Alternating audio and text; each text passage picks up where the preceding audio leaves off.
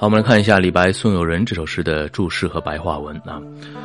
送友人啊，青山横北郭啊，郭呢是古代在城外修筑的一种外墙城郭嘛，对不对？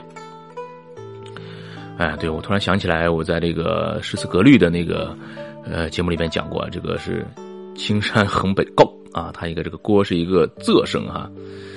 呃，下下一句也是白水游东行啊。白水，白也是个仄声仄声字啊。嗯，白水就是什么呢？清澈的水。嗯，绕东城啊，此地意为别意啊。刚才说过了，是助词是吧？加强语气啊。孤蓬万里征。这个蓬啊，古书上说是一种植物啊，干枯之后啊，离株断开，遇风飞旋，也称飞蓬啊，有点像那个 dandelion 这个蒲公英的感觉是吧？嗯，万里征，征就是远行。浮云游子意，出自曹丕的杂诗。西北有浮云，亭亭如车盖。喜在时不遇，是与飘风会。吹我东南行，行行之无悔。等等等等啊。那么以浮云飘飞来比喻这个游子四方的飘游啊，这叫浮云游子意。落日故人情，挥手自兹去。兹就是声音词啊，说是此的意思啊。萧萧斑马鸣，萧萧呢是马的呻吟嘶叫之声啊，大概就是，萧萧萧萧萧萧萧萧啊这种啊 呻吟嘶叫之声。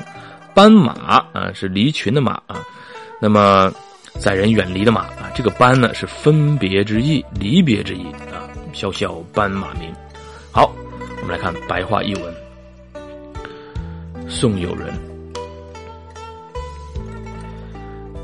青翠的山峦横卧在城墙的北面，波光粼粼的流水围绕着城的东边。